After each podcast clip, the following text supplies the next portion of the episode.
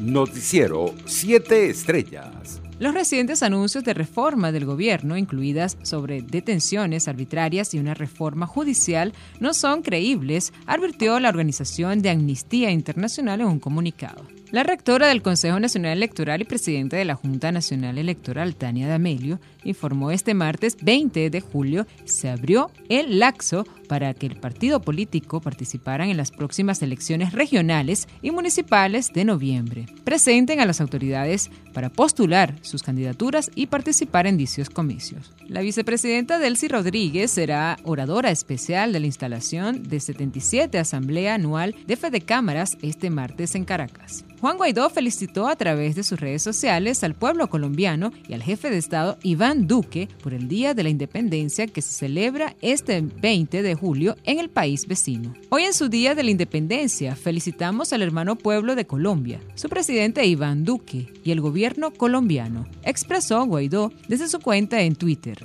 La dirigente de la Alternativa Democrática en el exilio, Gaby Arellano, denunció este martes que la banda del tren de Aragua controla las trochas entre Colombia y Ecuador para el tráfico de migrantes venezolanos. Funcionarios del Cuerpo de Investigaciones Científicas, Penales y Criminalísticas 6CPC ultimaron este martes 20 de julio durante un enfrentamiento al delincuente conocido como alias El Peque, miembro de la banda de alias El Coqui, según lo reportó el periodista de sucesos Román Camacho en su cuenta en Twitter. Internacionales. La vicepresidenta y canciller de Colombia, Marta Lucía Ramírez, felicitó este martes a Pedro Castillo por su triunfo en las elecciones presidenciales de Perú y aseguró que trabajarán en conjunto para fortalecer la cooperación bilateral. Trabajaremos con él y su equipo para fortalecer la cooperación bilateral y llevar progreso, seguridad, educación, empleo y bienestar a ambos países, escribió en Twitter. En otras noticias, el Departamento de Estados Unidos anunció este martes sanciones por corrupción contra el expresidente hondureño Porfirio Pepe Lobo, su esposa, la ex primera dama Rosa Elena Bonilla de Lobo, y los tres hijos de ambos. Las sanciones impiden la entrada en Estados Unidos de Lobo y su familia, explicó en un comunicado el secretario de Estado estadounidense Anthony Blinken.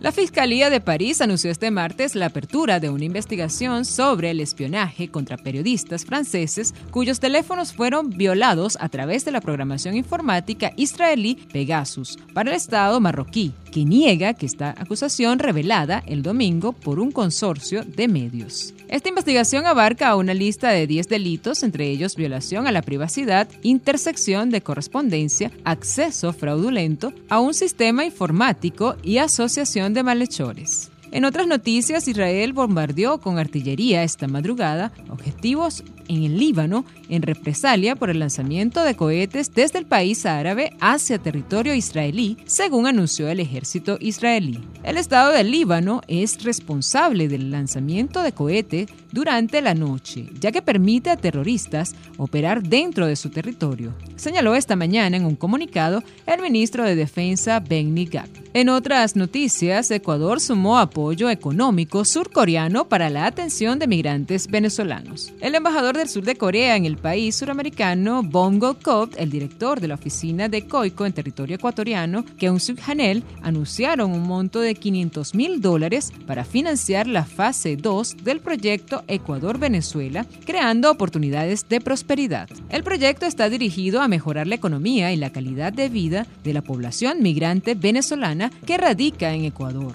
así como las de las comunidades ecuatorianas de acogida. Economía. Las emisiones mundiales del CO2 alcanzarán nuevos récords en el 2023 por los esfuerzos insuficientes en el desarrollo de energías renovables en los planes de recuperación económica post-pandemia. Así lo advirtió este martes la Agencia Internacional de Energía. En los estados, sobre todo los occidentales, invirtieron grandes cantidades de dinero público para sostener sus economías durante la pandemia, pero solo el 2% de estos recursos se destinaron a las energías renovables según un estudio de los planes de recuperación realizado por la agencia. Deportes. En los Juegos Olímpicos de Tokio 2020, la tetracampeona mundial Yulimar Rojas podría batir el récord de la camerunesa Francois Mbango, quien es hasta ahora la única mujer doble coronada en la historia del salto triple femenino olímpico.